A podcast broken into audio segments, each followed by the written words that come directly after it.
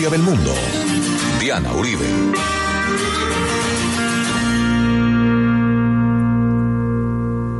Buenas. Les invitamos a los oyentes de Caracol que quieran ponerse en contacto con los programas, llamar al 302-9559, 302-9559, o escribir a info arroba la casa de la historia punto com, info arroba la casa de la historia punto com, o consultar nuestra página web www.lacasadelahistoria.com www.lacasadelahistoria.com Hoy vamos a continuar viendo el mundo de los celtas, sus leyendas, su sociedad, su composición, su trasegar en, las, en el mundo de los irlandeses, de donde ellos vienen.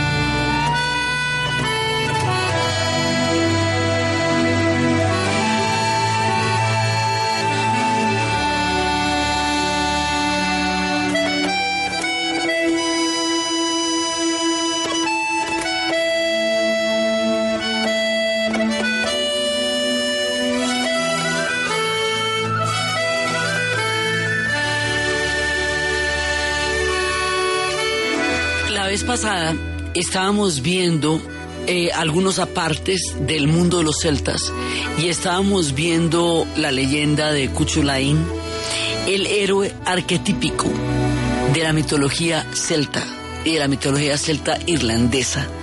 Y estábamos viendo sus hazañas, como eh, va a ser, eh, primero viene de la, de la hermana de uno de los personajes, otros dicen que lo habían que lo habían eh, custodiado y educado cuatro sabios, que había llegado al poder a través de, de su padre, había llegado a través de un engaño al poder, porque en esta le había dicho que al rey que le dejaría su, su trono durante un año, y después se le devolvería y no se devolvieron.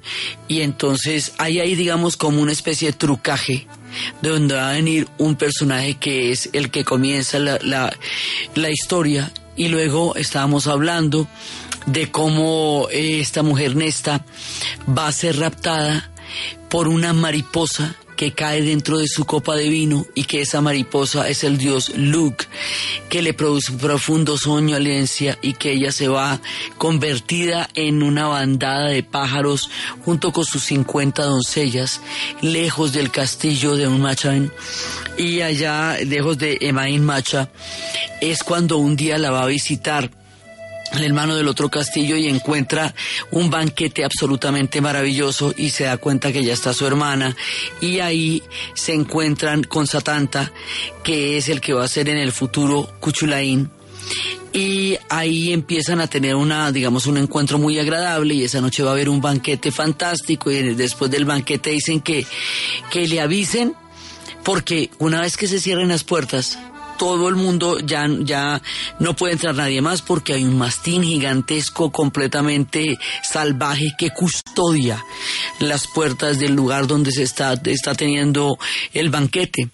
Y resulta que esa tanta que está jugando hurling, que es el deporte por excelencia de los viejos tiempos celtas, eh, se le olvida decir que llega más tarde.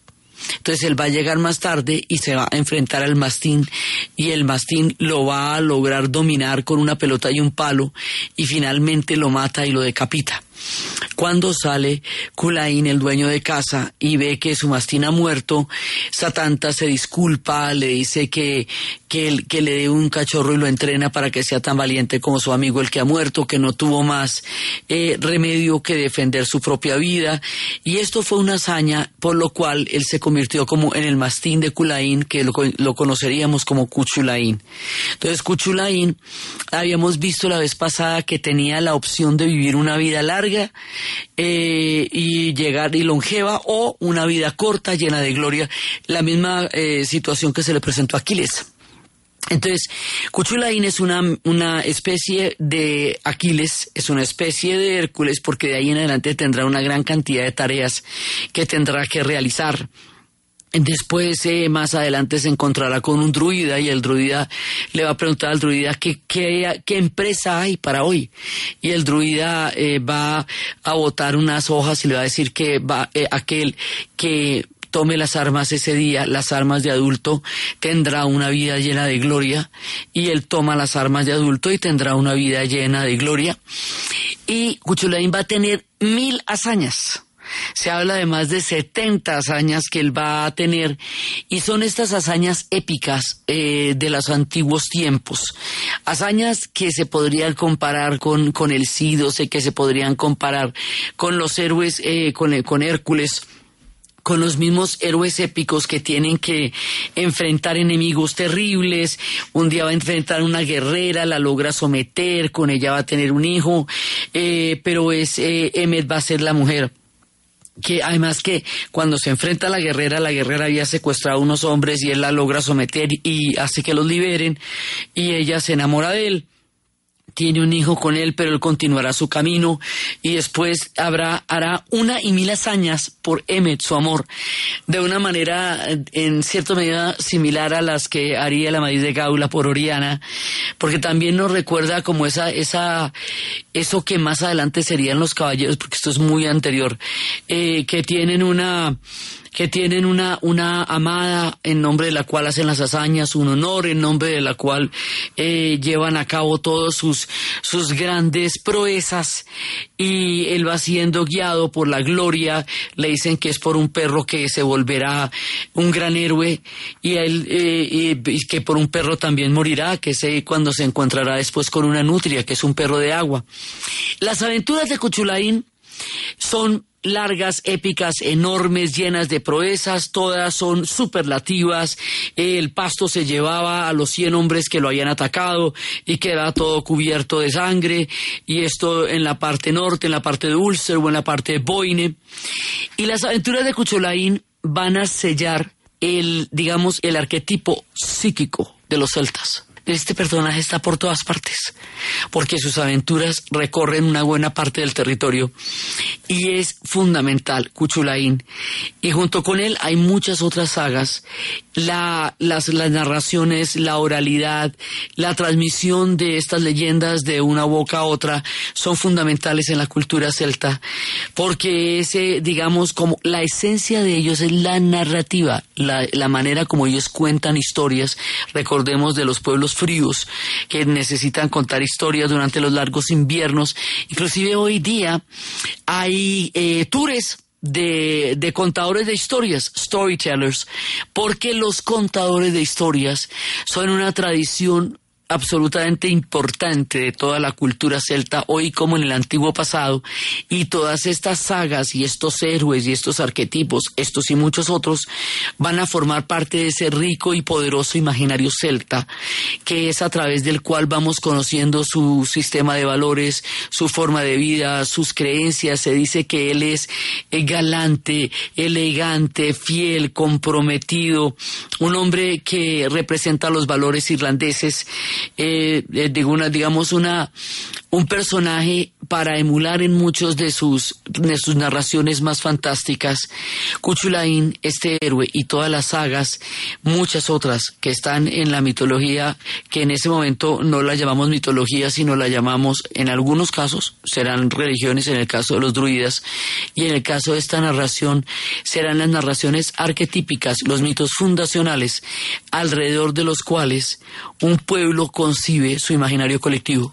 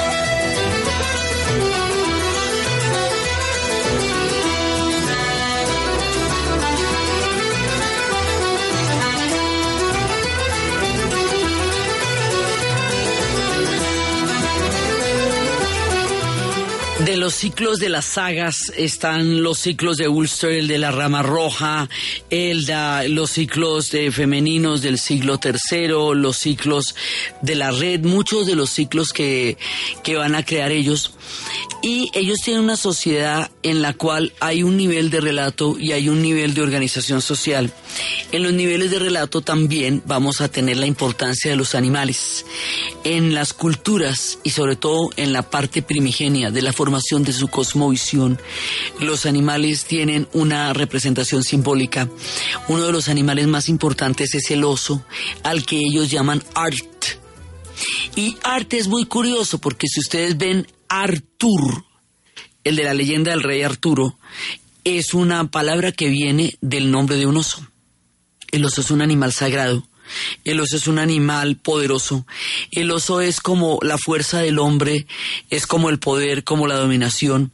Pero cuando estos pueblos empiecen a ser de una u otra manera sometidos, los osos van a ser animales que también van a ser domesticados. Eh, Artemisa, que es la diosa de la cacería, viene también de este art, que es oso que son los osos y hay personajes que son las, las osas que son eh, fundamentales en, en, los relatos míticos. Entonces está el oso. Que, que tiene una fuerza importantísima dentro de la representación simbólica de los celtas. También están los leones, pero los leones se han extinguido en Europa mucho tiempo antes, hace, hace mucho tiempo, pero ellos siguen en el imaginario.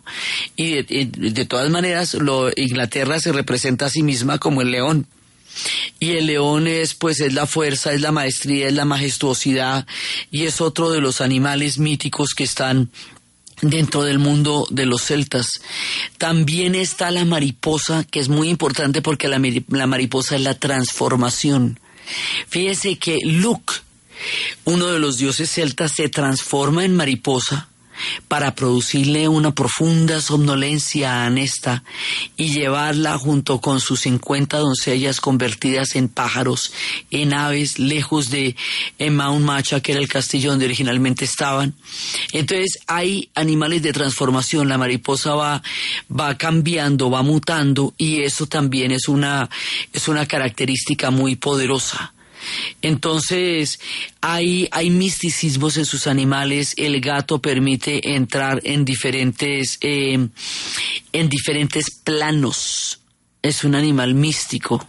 Entonces, los animales van a formar parte, estuvimos viendo la vez pasada las focas, vimos cómo las focas, las selkis, eran eh, estas, estas mujeres que tenían, eran focas y tenían la piel de foca y que luego podían llegar y, y convertirse en mujeres, pero que en realidad ellas venían del mar.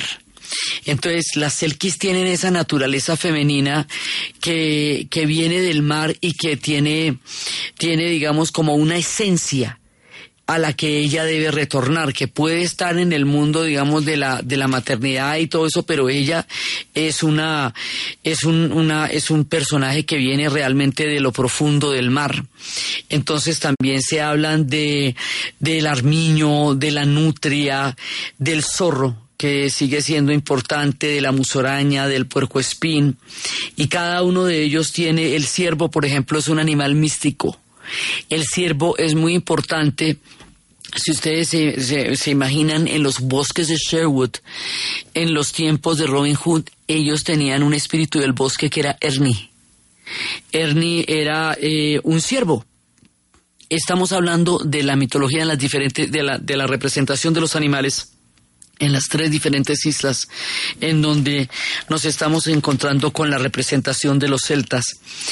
Para ellos, y en esta parte del relato, hasta cuando llegue San Patricio, van a ser muy importantes las serpientes porque las serpientes eh, vienen de lo, de lo profundo de la tierra. Pero las serpientes desaparecerán con San Patricio. Eso va a ser muy importante. Además, la explicación es que este pedazo de Irlanda se desprendió de una masa continental mayor y al desprenderse ya no había serpientes. En la mitología sí las hay. Y las habrá y eso tendrá una capacidad de transformación para el momento en que llegue, llegue San Patricio. Entonces ellos lo que tienen es una gran fauna marina. Pues son una isla, están rodeados de agua, son pescadores. Entonces ahí hay delfines, orcas, mitos de grandes monstruos, de especies, hay 400 especies de diferentes peces de agua dulce y de agua salada. Y ellos hacen asociaciones entre todos estos animales y van creando un universo también fantástico a partir de a partir de esto. Además tenemos eh, eh, tenemos dibujos de arte rupestre de los ciervos y del dios Cernunus que estaba representado por un ciervo que es la abundancia que y que eran eran las criaturas del bosque. Entonces, todos estos animales son muy importantes durante la época del paganismo y son también animales que tienen fuerzas chamánicas y son poderosos y más adelante van a tener una, un papel, los cisnes, por ejemplo, también dentro de la cristianización. O sea, cuando llegue la cristianización, todos estos animales van a tener otro tipo de, otro tipo de imagen y eso es parte de lo que San Patricio va a, a producir. Quita, digamos, como la fuerza de estas figuras míticas porque los celtas tienen un culto a la naturaleza. Su, eh, su divinidad está impregnada de los espíritus de los bosques. Los druidas son los que conocen los espíritus del bosque, los secretos de las plantas, la ley, el juicio, la curación. O sea, un druida es un personaje de una sabiduría infinita que tiene que aprenderse todo, las, todo este conocimiento de memoria y poderlo transmitir a otros de memoria. Entonces ahí ellos hablan de una aristocracia y en esa aristocracia había poetas, estaban los druidas. El arte de la narrativa y de la poesía es exquisitamente apreciado y da, un sentido de, de, gran pertenencia a un mundo de alcurnia el poder ser un cantor, un poeta, un narrador de historias. Esto es muy, muy apreciado entre los celtas y forma parte de esa casta de la aristocracia que a través de la memoria va produciendo de una generación a otra las sagas, un poco como en algún momento habíamos hablado cuando estábamos en la serie de África de los griots que los griots son aquellos que a través de su relato y de su palabra dan cuenta de los hechos que van pasando en el mundo de muchas culturas africanas. Cuando nace alguien, el griot va y afirma el nacimiento de la criatura y su linaje, y él es el que cuenta de los matrimonios, y es el que cuenta de las muertes, y es el que cuenta de la salud, y es el que cuenta de la enfermedad. Entonces los griots se dicen a sí mismos que son como una especie de venas y arterias de la sociedad de los pueblos africanos.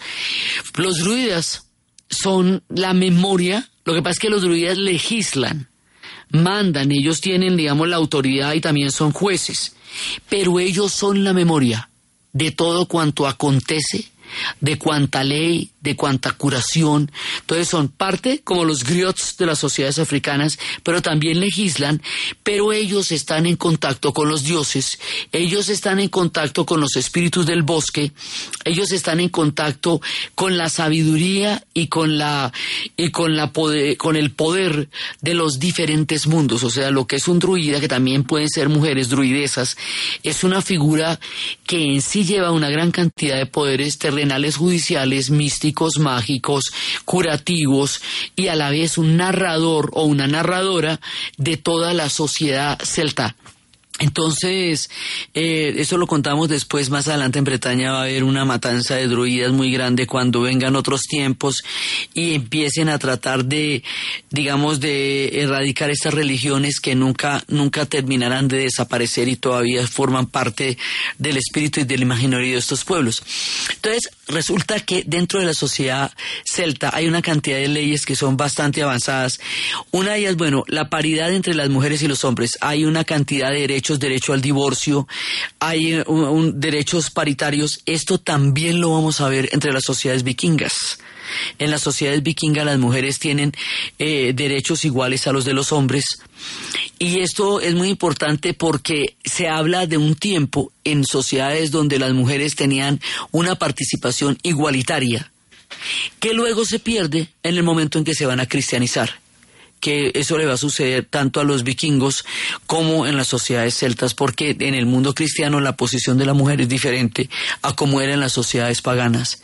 También tienen otra, una forma de transacción, una forma de, de indemnización para evitar las venganzas que acaben con clanes completos para evitar que se trencen en una cadena de venganzas y de, de las cuales no puedan salir bien librados y se, y se eliminen completamente familias y clanes, hay formas de indemnizar. Hay formas de congeniar, arreglar, de manera que si una persona ha asesinado, ha matado el animal de la otra, tiene que poderlo reponer de una forma en que repare el daño que le ha hecho al matar el animal, en lugar de que le maten un animal a él. Sí, este tipo de compensaciones permitía que hubieran maneras eh, sutiles de, de manejar los conflictos entre los celtas que no llevaran al ojo por ojo y al diente por diente. Su legislación es avanzada y llamativa en muchos aspectos.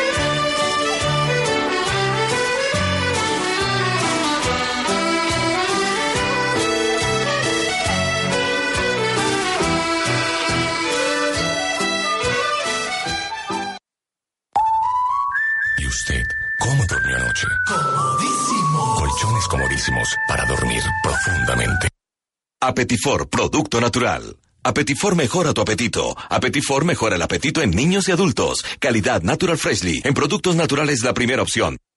11 de la mañana, 33 minutos. ¿Punto naturista? Gracias. ¿Tiene Digestar Jalea con acción laxante, suave, blanda y placentera de Laboratorios Natural Freshly? Sí, señora. Tenemos la línea Natural Freshly. Digestar Cápsulas Forte y Digestar Fibra. Para otras afecciones, Apetifor, Venas Full, Gasof y Finacid. ¿Y Freshly Pause Cápsulas y Fibofor Fibra con probióticos? Naturalmente. Natural Freshly. Tratamientos científicos con productos naturales. En productos naturales, la primera opción. Con el sello del Instituto Farmacológico Botánico.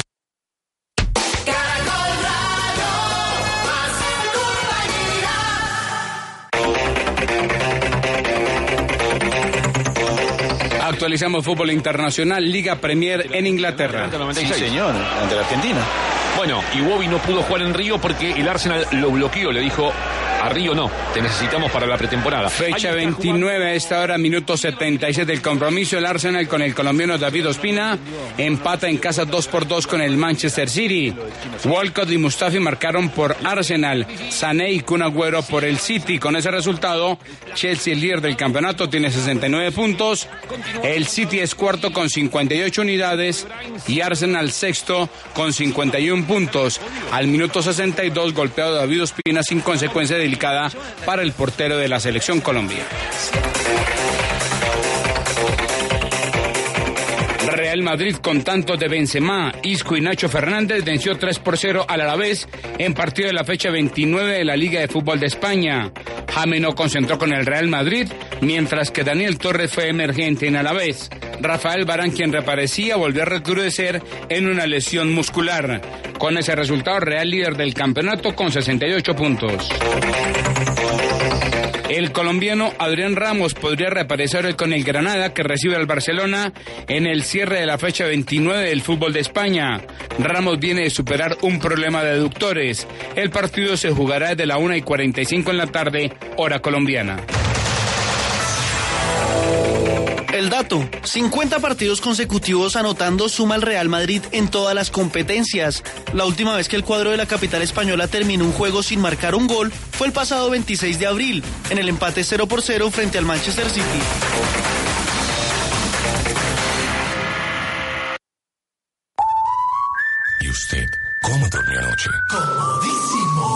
Comodísimos para dormir profundamente. Arreglar la casa, el negocio, pagar deudas y yo sin un peso. Anda a la John F. Kennedy por un crédito hipotecario para lo que necesites. Y es fácil. Claro, allá todo es fácil. Me voy ya mismo para la John F. por mi crédito hipotecario. Un jugoso negocio. Donde todos ganamos. JFK, Cooperativa Financiera, Vigilado Superintendencia Financiera de Colombia. Hace mucho tiempo que la radio dejó de estar solamente en el dial. Ahora también puedes sintonizarte con Caracol Radio desde tus dispositivos favoritos. Consulta la información que necesitas y escúchanos online en www.caracol.com.co. O si lo tuyo es la inmediatez, también estamos en redes sociales. Búscanos en Facebook como Caracol Radio y en Twitter como arroba Caracol Radio. Y si eres mucho más curioso con lo digital, te invitamos a conocer los formatos y las secciones especiales en nuestro canal de YouTube, Caracol Radio. El mundo cambia, la tecnología avanza, pero la calidad de la información que tanto te gusta está con los de siempre. Caracol Radio, más compañía.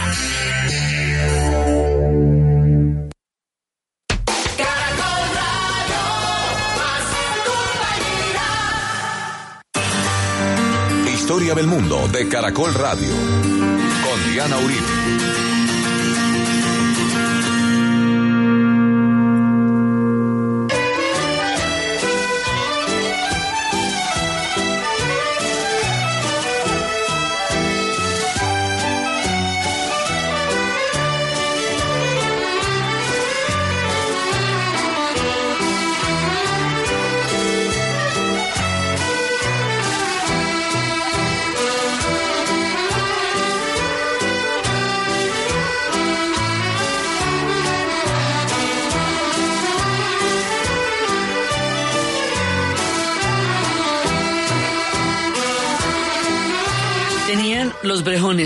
Que eran los jueces, y estos personajes permitían que los litigios duraran tiempo para que la gente pudiera llegar a acuerdos a medida que pasara el tiempo y no solucionaran las cosas en caliente.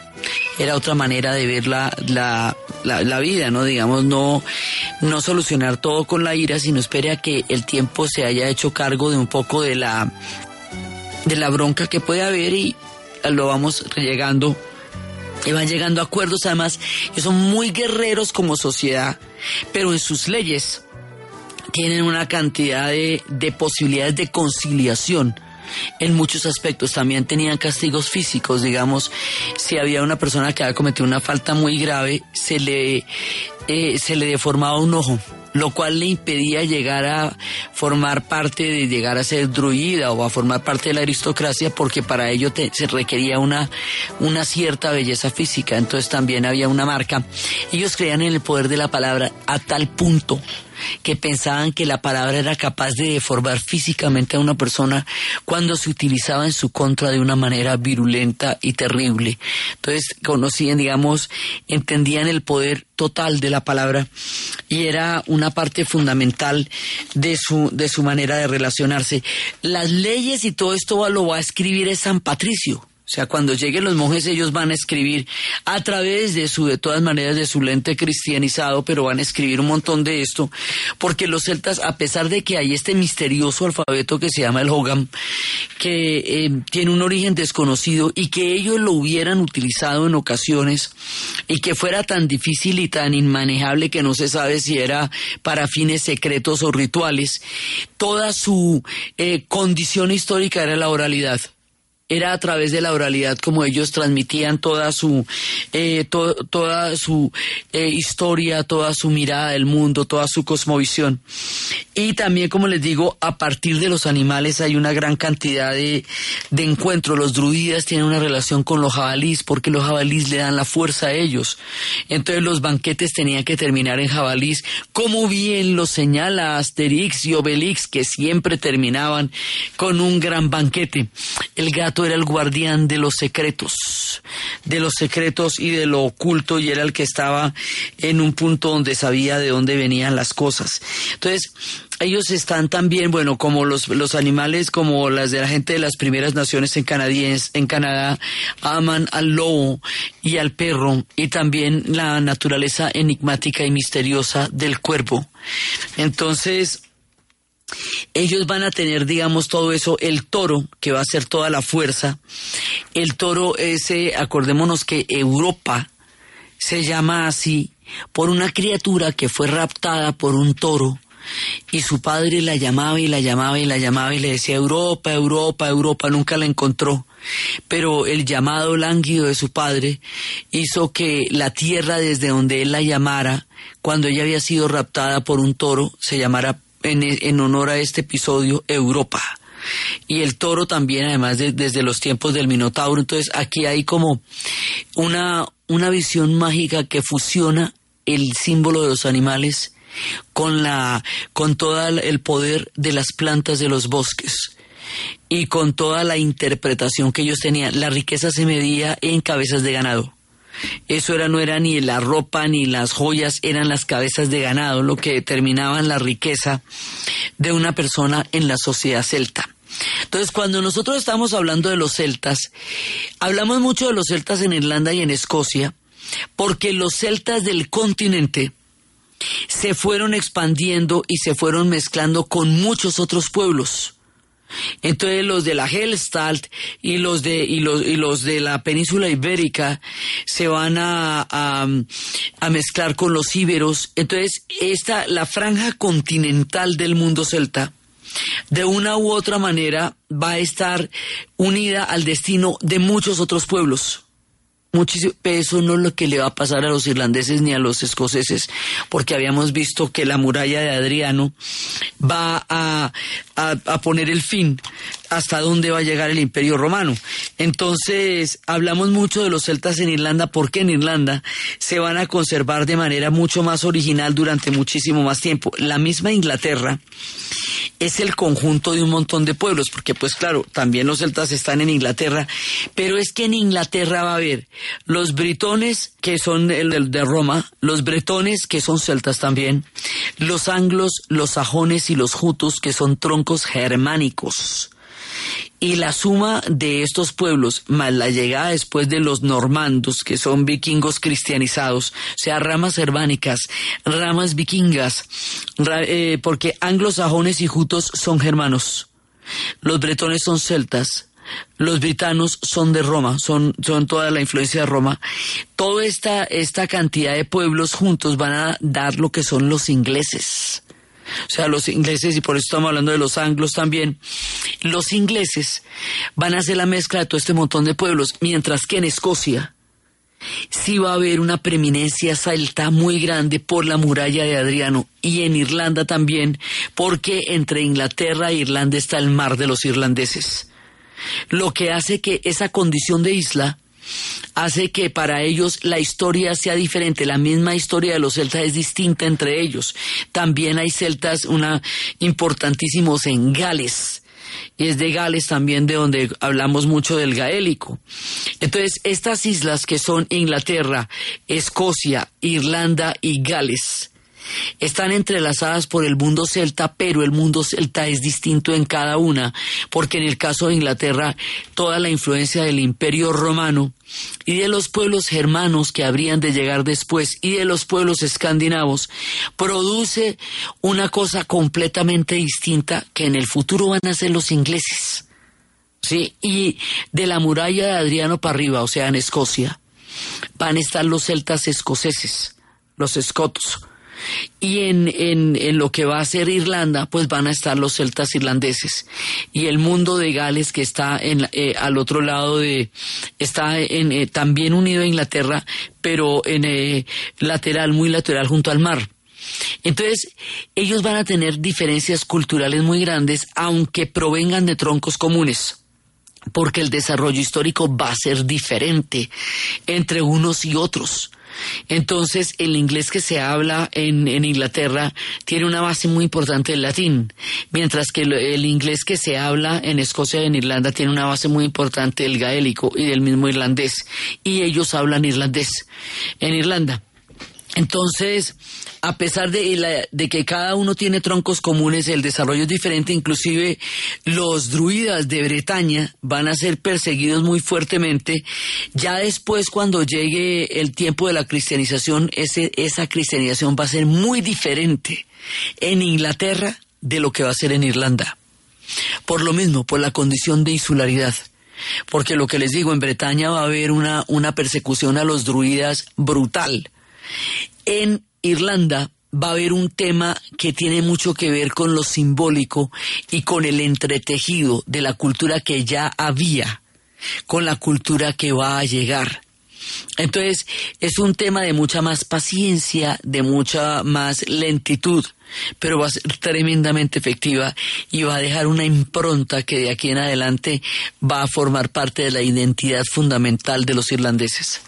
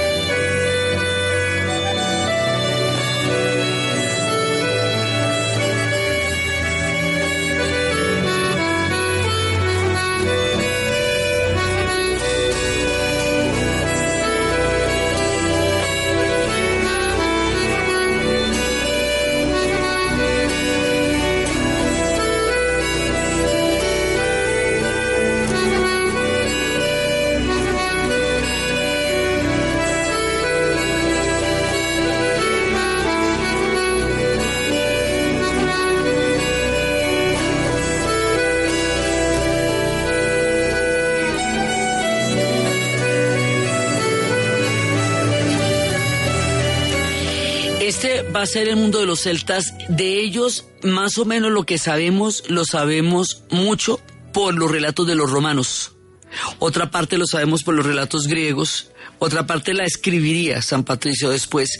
Entonces, de todas maneras, lo que sabemos de ellos está mediado y está circunscrito a la mirada que tienen las otras culturas de lo que ellos fueron, porque como la oralidad era su característica fundamental, entonces no es a través de sus escritos, sino a través de sus sagas que vamos a saber de ellos, pero sobre la base de la interpretación de otros pueblos. Entonces, todo esto va a tener, digamos, como unos más o menos unos 500 años en que ellos desarrollan una cultura, una lengua, una cosmovisión, una costumbre de vida, eh, una, unas leyes, una sociedad, una estructura de clases. Todo esto lo van a desarrollar ellos y sobre todo sus dioses y sus siervos y sus alces y todos estos, estos animales que van a constituir también para ellos un aspecto de lo sagrado. Entonces ellos tienen un mundo sagrado basado en la naturaleza y en los espíritus del bosque y en el conocimiento de los solsticios y de los equinoccios y además de la astronomía una sociedad, digamos, con un nivel de avance bastante grande y que por su distribución, viniendo desde el mar Caspio y situándose en la Hellstatt y en el resto de Europa, se les conoce como los abuelos de Europa. Pero la parte de Irlanda y de Escocia, pues es la que más, eh, a la que más referencia haremos, no solamente porque nuestra historia es la historia de Irlanda, sino porque es donde más se conoce lo que ellos fueron, porque es donde más se conserva la originalidad de su cultura.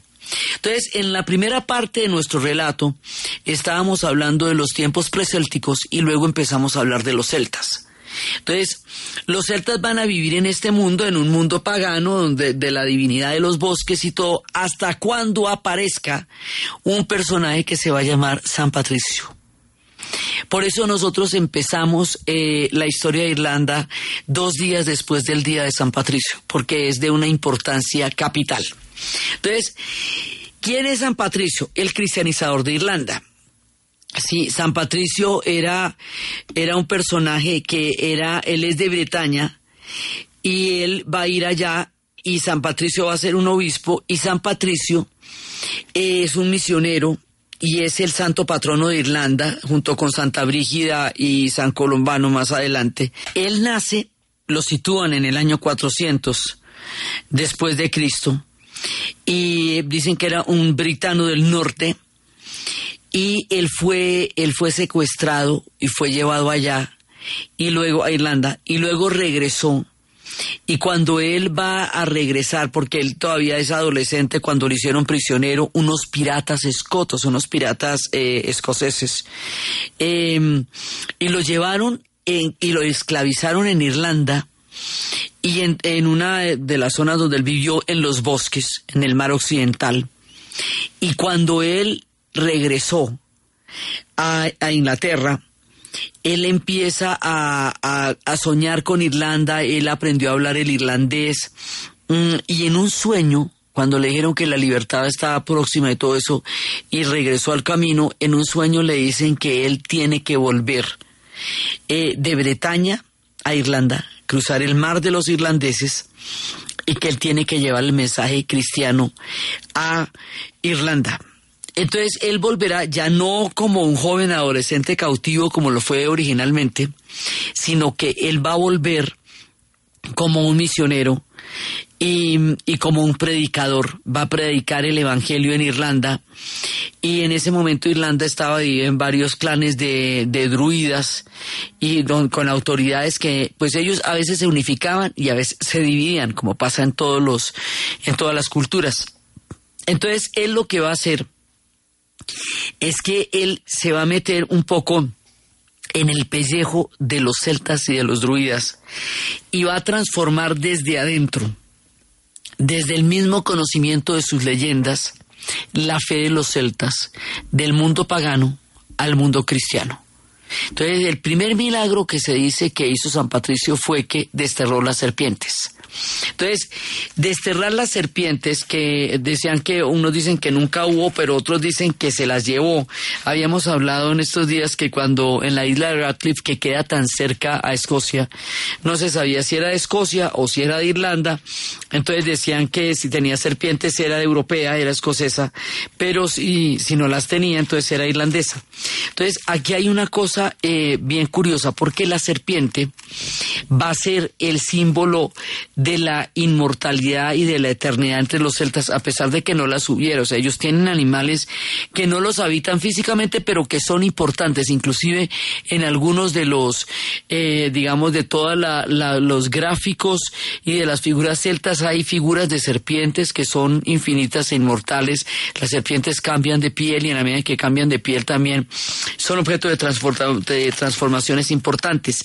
Entonces, la serpiente que también es el dragón y que entre los celtas era el, aliento del dragón. En la leyenda del rey Arturo, Arturo hablaba del aliento del dragón como la emanación fundamental del poder de la vida y que era el que podía sacar una niebla increíble y poder eh, tapar todo en los tiempos de los combates de los caballeros de la mesa redonda en la versión británica, pues del aliento del dragón. Entonces las serpientes están unidas al dragón y significan una cosa para el mundo de los celtas pero para el mundo de los cristianos significan el pecado y significan una serpiente del Apocalipsis. Entonces, la conversión de San Patricio y el alejar las serpientes de Irlanda es una manera de crear una metáfora acerca de, que él va a alejar el pecado de los irlandeses, entendiendo por pecado la, el mundo pagano en el que ellos vivían antes de la llegada del cristianismo. Entonces lo que va a hacer San Patricio es tejer historias y a través de tejer las historias va a adentrarse en la psiquis de los celtas y desde adentro le va a dar una connotación diferente a cada uno de los mitos y al final de los mitos los va a entroncar con leyendas cristianas. Y al hacer eso, empieza el proceso de la cristianización.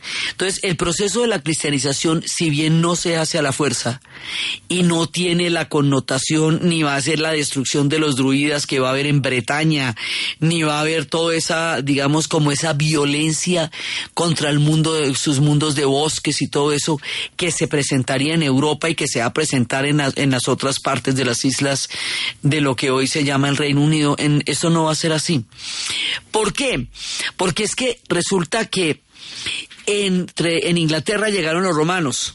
Entonces ellos tienen una cultura y una base distinta a la que tienen los irlandeses, porque los irlandeses no conocieron a los romanos, no llegaron allá. Entonces el cristianismo dentro del imperio romano era primero una fuerza eh, dentro del imperio romano, luego se volvió una fuerza paralela al imperio romano y por último se volvió una fuerza superior al imperio romano. Cuando el imperio romano empieza a decaer, todos los funcionarios se van a volver sacerdotes y van a ser depositarios de todo eh, el conocimiento del imperio romano en la antigüedad y serán ellos los que con eso van a llegar a las abadías y van a construir un mundo cristiano en un momento en que la caída de Roma supone un choque de valores, porque consideraban que el mundo material como lo habían conocido, que no podría llegar a ser más grande de ninguna otra manera, caía ante sus pies. Entonces tenían un valor diferente que decía que lo que Cristo eh, custodia no lo destruye el bárbaro porque su reino no es de este mundo y no e, entra, no tiene el peligro de ser dominado por la espada. Entonces, este proceso que se da dentro de los confines del imperio romano no se va a dar en Irlanda, porque en Irlanda es otra cosa.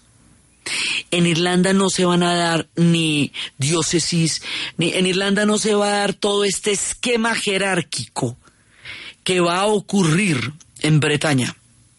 En Irlanda va a haber pequeños monasterios, monjes que llegarán allá en una situación de entrega y de misioneros. Esos monjes le van a dar una característica muy especial a la cristianización de Irlanda. Y la cristianización de Irlanda es un capítulo fundamental en la historia de este pueblo. La manera como San Patricio y los monjes llegan a la cristianización de Irlanda y el cambio de valores que eso va a implicar en el mundo de los antiguos celtas frente al mundo de los cristianos que está llegando, es lo que vamos a ver en el siguiente programa. Entonces, desde los espacios de los bosques de los druidas, de los osos, de las orcas, de las selkis, de las leyes, de la paridad entre las mujeres y los hombres en el mundo celta, de la organización de ellos, de su memoria, de su palabra, de, de toda la simbología de los animales, hasta la llegada de San Patricio en el punto de quiebre en la historia de Irlanda hacia una nueva etapa que va a definir su identidad en el futuro en la narración de Ana Uribe, en la producción Jesse Rodríguez y para ustedes feliz fin de semana.